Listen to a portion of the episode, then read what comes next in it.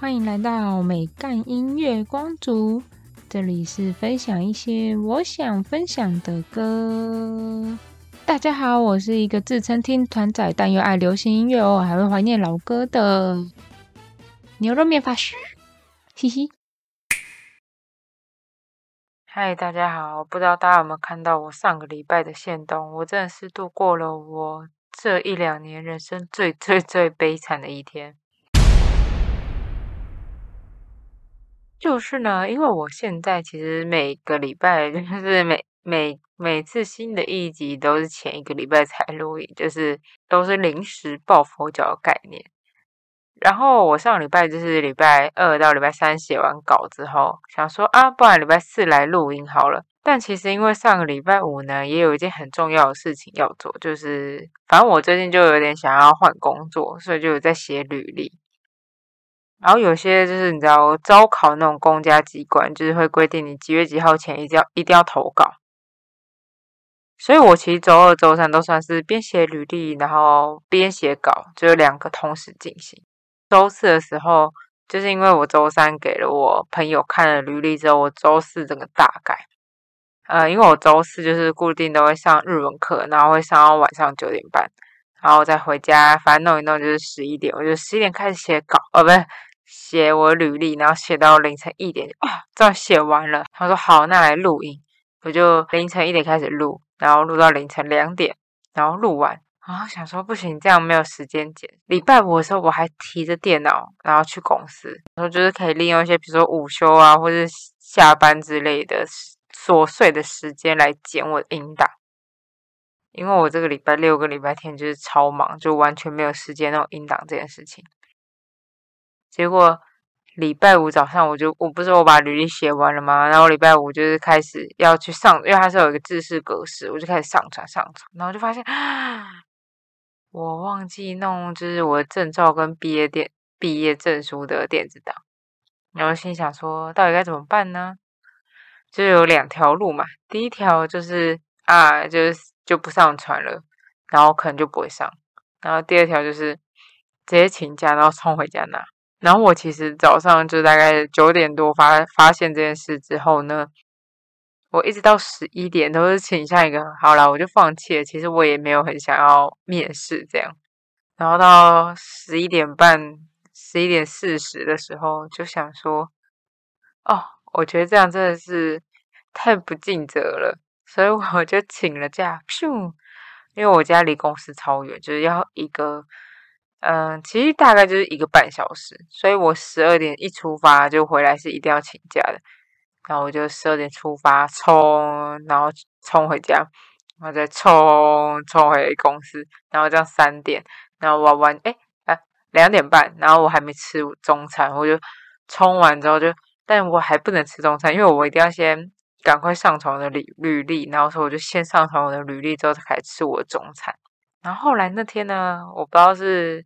反正我老板可能就心情特别好吧，他就提早半个小时下班，然后就跟我们说：“哦，你们可以先下班啦，什么什么什么的。”然后因为我晚上有约吃饭，然后我也不想，我就想说那就不要那么早走，因为我们公司也没打卡，所以其实就算你加班了，也没有加班费。然后我就坐在那，然后打开我的电脑，想说啊，不然还有半小时，我就来剪个音档，反正我事情做完了。然后我就发现。我音档全部没有声音，就是全部都是杂音，超诡异。这真的是诡异到一个不行诶我完全无法理解为什么会录到杂音。因为我的声音超大，所以理论上顶多有一些我声音变，就是可能如果是其他器材收到，我声音顶多变小，也不会到就是还是变成滋滋滋滋这样，就是你不管声音放多大都是滋。我真的超崩溃，因为我承认我那天很累，所以我那天录完之后也没有回去听，然后我平常也没有用监听耳机，对，其实也是我自己有个蛮大问题。然后我当天就想说，哦，我直接背着电脑上班，就你知道，我刚说我从公司到那个要一个半小时，我背一我一个半小时背电脑上班，然后结果我那电脑完完全没用，完全，因为我就是没有音档。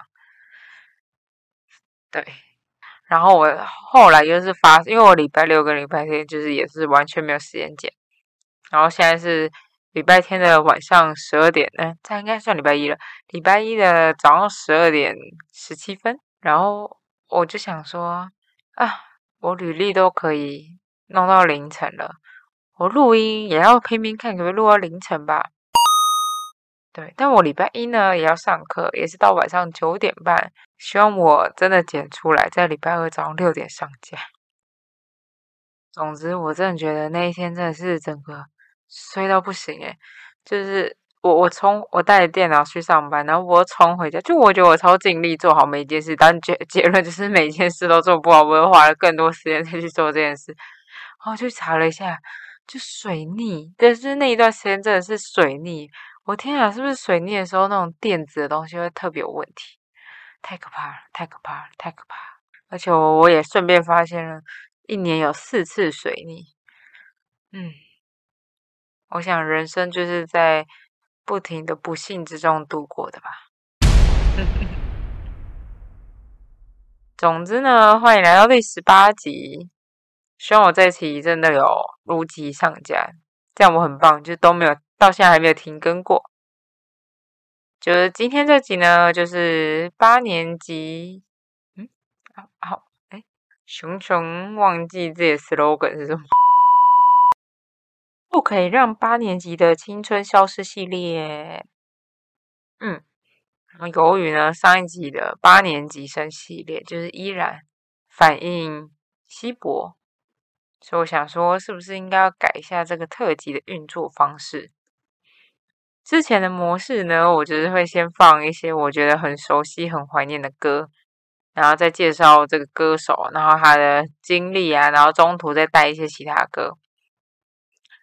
这次呢，不如我就一次讲完这个人生平，然后我都也不算生平，就是这个人的音乐经历，然后我死都不说是谁，然后最后再揭晓，然后把有介绍的歌全部给大家听，不知道这样子成效。会不会更烂呢？嗯哼哼哼绝对绝对不是因为要偷懒哦。好，那我现在要来介绍第一位。第一位呢，是我国中就很迷的男歌手。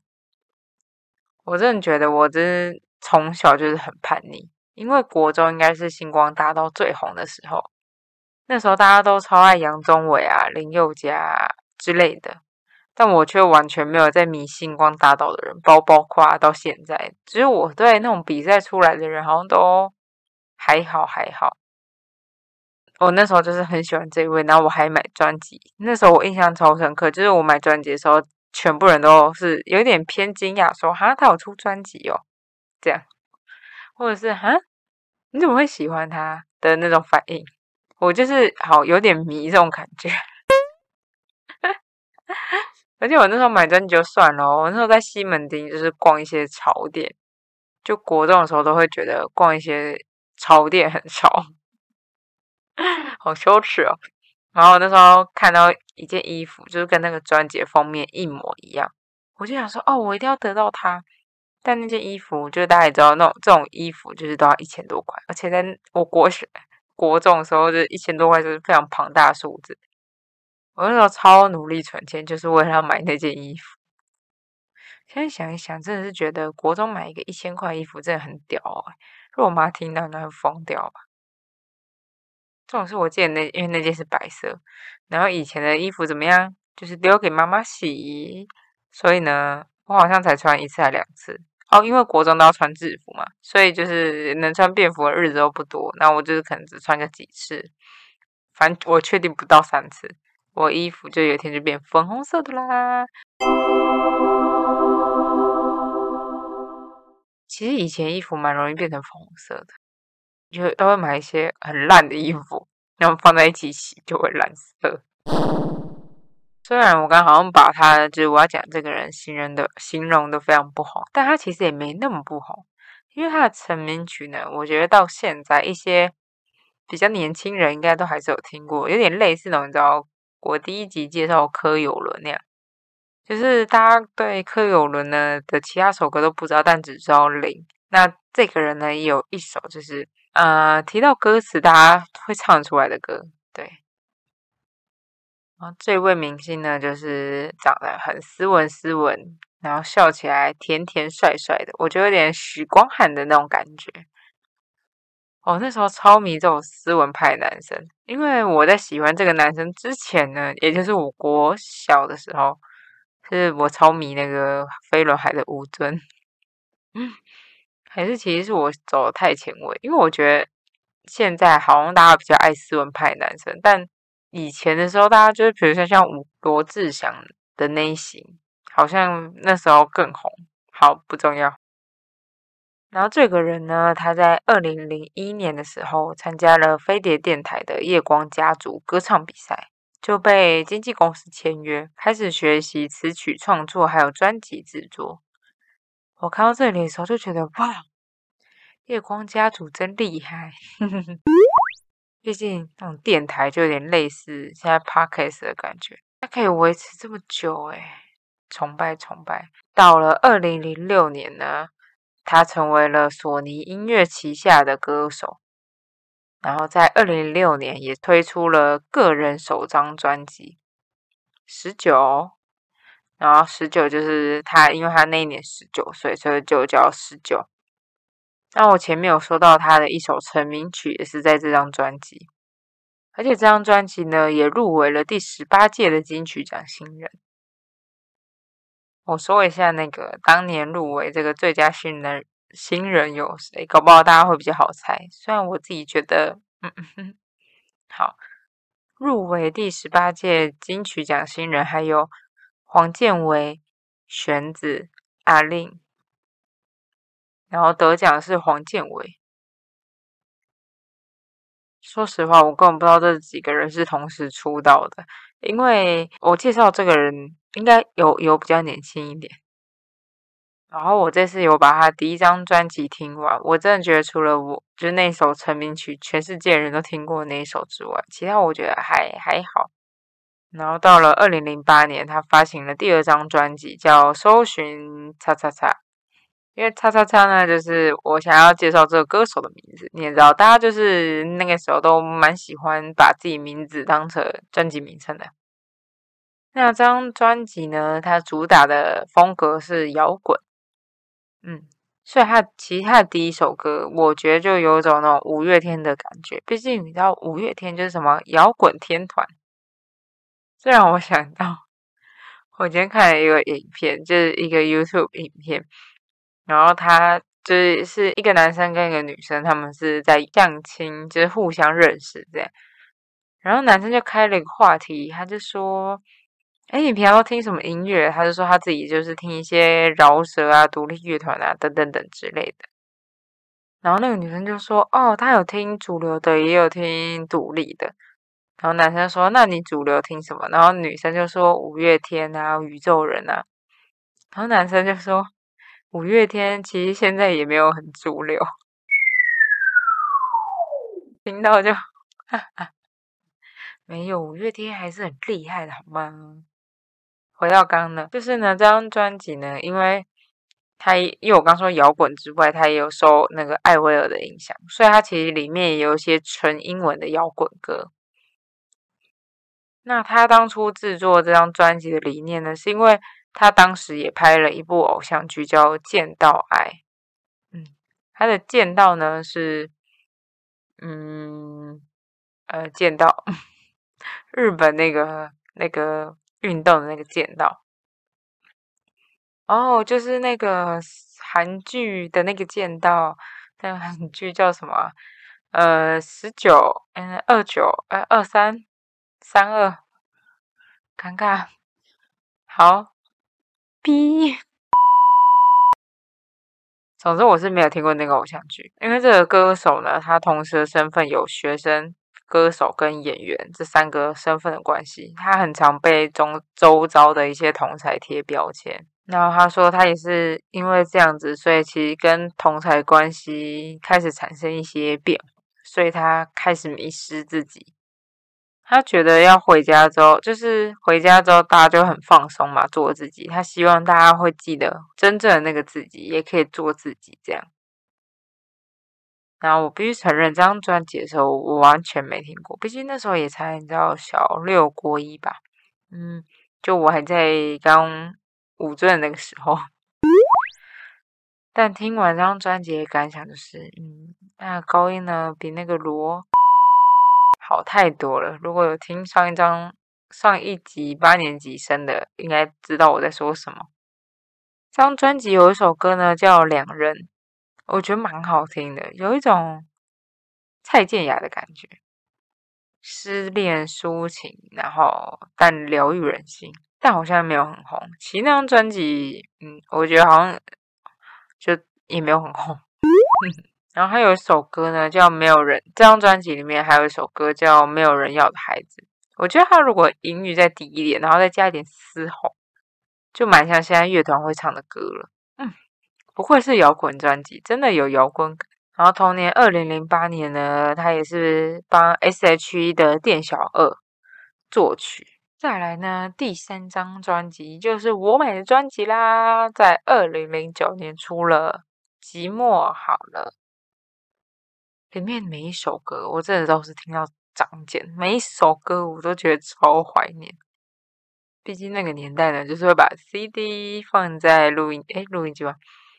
那东西叫什么？嗯，录音机。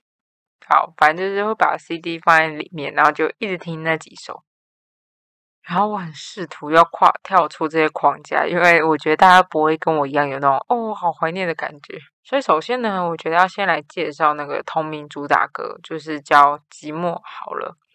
那时候就是国二、国三的时候哦，就是都会把这首歌歌词放在那个无名的部落歌里面，或者是打在即时通的动态上。就是道有点偏冷门的歌，然后大家就会也不知道这是歌词，然后就想吸引别人的注意，这样。我妈呀，好屁呀！但我必须说，这个人呢，真的是蛮适合唱情歌的。他也有做一些就是甜甜可爱的歌，或是俏皮俏皮。我对那种就是都比较还好一点。那时候我还喜欢另外一首歌，叫做《你看不到的天空》。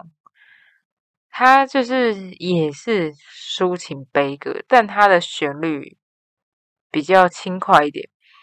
前面那一首《寂寞好了》就是很慢，但是你看不到的天空就是还好一点。对，然后重点是呢，我发现它居然是电视剧。电视剧主题曲超屌，我就想说，哇，这首歌谁这么有眼光，选它是电视剧主题曲？然后就一看，《举光原地》，OK，因为他好像本人也有演《举光原地》，但我想我应该是没有看过《举光原地》啦。听说这是各位当兵最爱的时间之一，对吧？对吧？然后他这张专辑呢，还有另外，就我前面不是有说还有一些很可爱的歌吗？然后他就有一个很可爱的歌叫《小乖乖》，那小乖乖真的是很可爱，就是小乖乖，小乖乖。而且这首歌呢，也是电影主题曲哦，不能用演。这首歌呢是电影主题曲，你知道那部电影是什么吗？比《举光原地》更夸张哦，我觉得。大家应该有感觉到，我刚刚就是唱这首歌，就是蛮轻快，然后又有点可爱，就是小乖乖，小乖乖，快过来抱一个，我带你。哦，我有点忘记他歌词，反正就大概是这样子。那个电影呢？那他的电影呢？就是《原子小金刚》。嗯，哼哼，到底什么意思？完全不能理解。刚刚的可爱的歌，然后跟《原子小金刚》对比起来，虽然我是没看过《原子小金刚》，但。确定吗？想说还是就是因为这样，所以他才都红不起来。然后同一年呢，他也有帮潘玉文的《梦想家》作曲。接着呢，这个人发完张专辑之后就去当兵了，然后我就忘记这个人。他在二零一二年、二零一五年、二零一九年之后也都有分别出专辑，然后其实也一直陆陆续续帮音乐人作词作曲，甚至呢，在二零二零年也担任了金曲奖星光大道主持人。我在可能是应该有五年吧，五年前，然后去华山，就是我那时候是要看《森林之王》，哎，那应该可能没有五年啊，那就是三四年。就是上上届的森林之王有屁孩那届森林之王，然后他们在华山的时候有办一个，反正就是免费的活动。然后我印象非常深刻，就是有他，然后他有出来唱歌，然后我一首都没有听过他唱的，因为我猜他唱的应该就是我刚说二零一二、二零五、二零九，但他当然有唱他那首成名曲。我看到他的时候，只是想说，哇，真老了，我好坏哦。好，我要说这个人是谁了。这个人就是蔡明佑，大家有猜到吗？长得斯文，又会唱歌，又会作曲，又演过《举矿园地》，谁知道？然后前面我说的成名曲就是《我可以》，我不知道大家有没有遇过那种同学，就是一些讲话很北兰同学，就是像和平哥那一种的。就是通常呢，你只要说我可以之后，他就会接陪你去看星星。嗯。所以我就觉得这首歌大家应该都唱吧，对吧？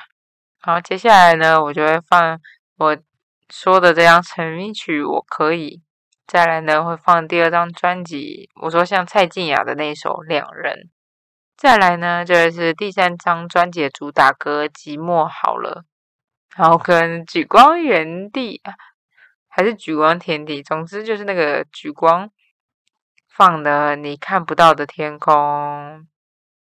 我直接把音乐这样放爆，我就就可以少讲一点。然后其实一直都有些人在困惑，为什么我要叫牛肉面法师？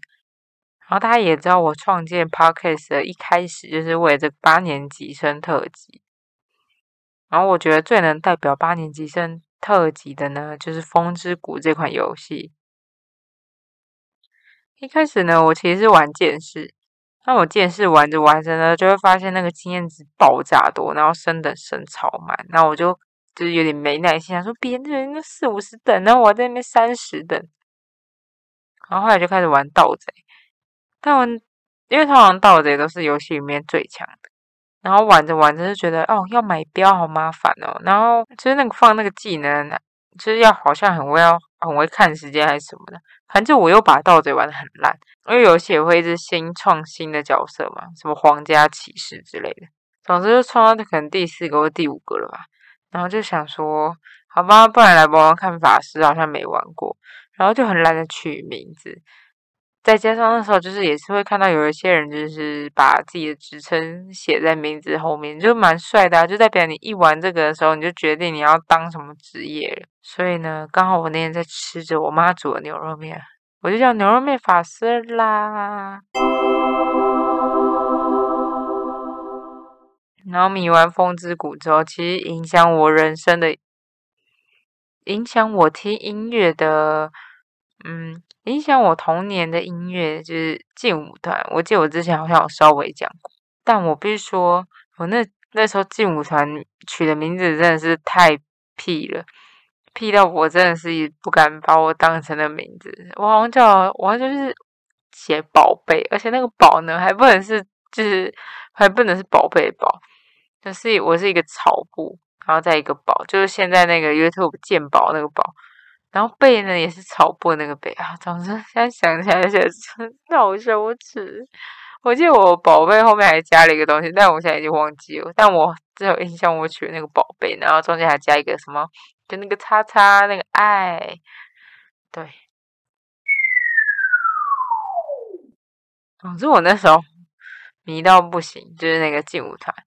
然后，但其实劲舞团里面歌其实都偏冷门。然后我接下来呢，就是要介绍，就是这个团体算是我是因为劲舞团认识的。虽然呢，劲舞团最红的应该是南拳妈妈，但他们要介绍他们要花太久时间了。我我下次再介绍。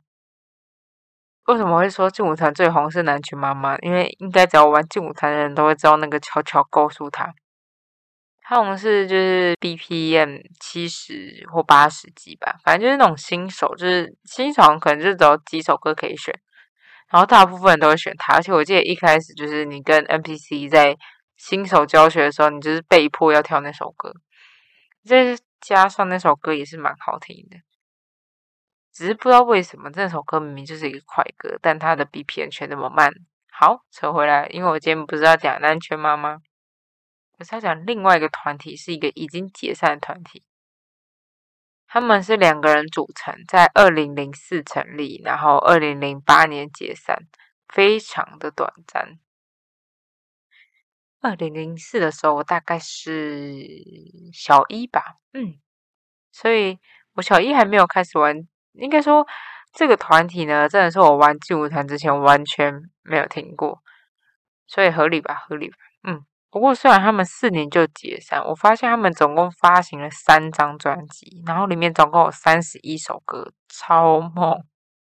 然后里面呢，很多歌就其实 KTV 也都有，就蛮经典的。而且我长大后看了《我的自由年代》，才发现原来他这么帅。我国中跟高中其实都有在 KTV 点过他的歌，看 MV 的时候就完全没有感觉。你知道，大家都那时候超喜欢留劲舞团的那种头，就是呃，刘海很长，头发也很长，然后层次感很高，跟那个陈柏霖不一样。陈柏霖真长得一模一样。然后他们两个团体解散之后就没有音乐作品了，一个是专攻戏剧。另外一个是帮其他歌手，就是会做一些填词填曲啊之类的。二零零四年呢，拿他们第一张专辑，他们专辑名称就是他们的团体名称。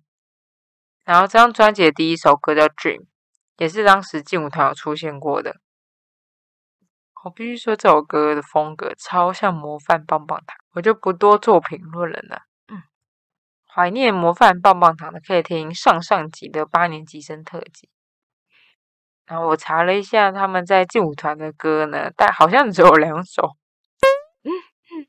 好也，我也必须坦白的说啦，这个团体的歌呢，就是比较流行一点，就是比较没有一些起承转合什么什么的。但我们现在听老歌，就是听一个味道跟回忆，跟那个年代流行的一些曲风，对吧？然后这张专辑的另外一首歌呢，算是我后来长大之后听到，然后觉得还不错的，叫做《斗鱼》。我觉得有一点那种周杰伦的感觉。然后他那首歌呢是在讲说，嗯，双方分手了，但他还继续挂念他，然后还在怀念那些回忆，对，就是跟很多很多的都很多很多很多的情歌一样。接着呢，到了二零零五年，他们就发了第二张专辑，然后叫做《幸福下载》。这张专辑呢，就有这个团体最红的歌，叫做《夏天的风》。想必大家应该都知道这个团体是谁了，因为呢，如果你听过《夏天的风》，你应该就会知道这个团体。但如果你没听过《夏天的风》呢，那你可能也不知道这个团体，那也不用猜，这样。那这首歌呢，就是劲舞团出现的第二首歌。这张专辑呢，入围了第十七届的金曲奖最佳演唱组合。当时入围的有，呃，是除了这个团体之外，也还有拜金小姐、南拳妈妈、S.H.E。那得奖的呢是拜金小姐。嗯，以下来看，好像拜金小姐比较。比较不红，因为我自己是没听过啦。那这张专辑呢，除了家喻户晓的《夏天的风》之外，还有一首《你好吗》，也是我在 KTV 会听到别人点的。我以前蛮爱唱的，但我后来觉得，就好像有一次去 KTV 唱了之后，觉得嗯，好像没有没有很好听，蛮蛮普通的。他大概是在讲述一个。放不下对方，然后再检讨自己。就是如果我当初没有怎样怎样怎样怎样，我们现在是不是会不一样的那种歌？遇到，我觉得可能是我老了，我对于这种心态还有这种就是歌词，实在是不为所动啊。我们就找一个下一个更好的就好啦，干嘛一定要他呢？然后再来呢，是他的最后一张专辑。叫做下流社会，这张专辑呢，它的简介写着：下流不坏，开心就好；上流不一定很快乐，没钱也可以。科科科，它正上面就写科科科，我没有乱念，不知道到底什么鬼。然后他的专辑同名曲呢，就是还有一首歌就叫《下流社会》，它的风格跟我前面介绍的歌完全不一样，就是一个很腔，然后很拔乐，然后又有 rap，然后又有点熟来包感。嗯，然后这种是他又没有怪到，就是我觉得会笑到煞气，或者是会想分享给大家，因为像我之前介绍肌肉猛男嘛，还有一个那个。陈柏霖之前那个团体的歌，我就会觉得哦，这太酷了吧，一定要介绍给大家。但但这首也没有，他其实听起来旋律什么都蛮正常的。但是，嗯，就对我觉得他们感觉是这张专辑就开始想要走这种巴勒格路线，因为他其实是这张专辑其他有一些歌也是有一种这种感觉。然后这张专辑呢，也有其他首比较有名的，比如说像《分手礼》，然后还有《鸵鸟》。然后跟像个小孩，就这三首就是也是抒情歌，然后 KTV 也都有。然后我自己都觉，我自己也觉得这三首歌都算蛮好听的。那大家猜到是谁了吗？就是原味觉醒。对，听到夏天的风应该就知道了吧？毕竟我觉得我刚刚讲的那什么分手礼啊，像个小孩呀。下流社会啊，鸵鸟啊，应该都是没有那个夏天的风红。然后听我废话这么久，那就要让大家来好好听听我第一首《夏天的风》，然后再来是刚刚介绍斗鱼，然后第三首会介绍第三张专辑的鸵鸟，然后还有像个小孩。我先打个预防针，我觉得大家听完会觉得风格有点像，因为我这次一口气听完也是觉得蛮像的，哈哈。不知道大家喜不喜欢这次的改编，都欢迎跟我留，都欢迎留言跟我分享你的想法或是建议哦。这个特辑呢，从一开始第一集介绍六个人，第二集可能就介绍五个人，然后一直到现在只介绍两组。这样的改变呢，最大原因是因为我介绍第一集的时候，就是发现哦，他们其实有超多歌都想要介绍，然后但我那时候就是忍住忍住，都只挑个一首或两首。但后来想一想，既然都是怀念特辑了，就应该要多介绍就是以前的歌啊，因为以前歌也不会增加。对，所以我就开始一个人介绍歌，就越来越多，越来越多，越来越多。然后到现在，我只介绍两组，那我就放了不八首歌吧，好疯啊！希望这个特辑不会被腰斩啦，毕竟是我的初衷。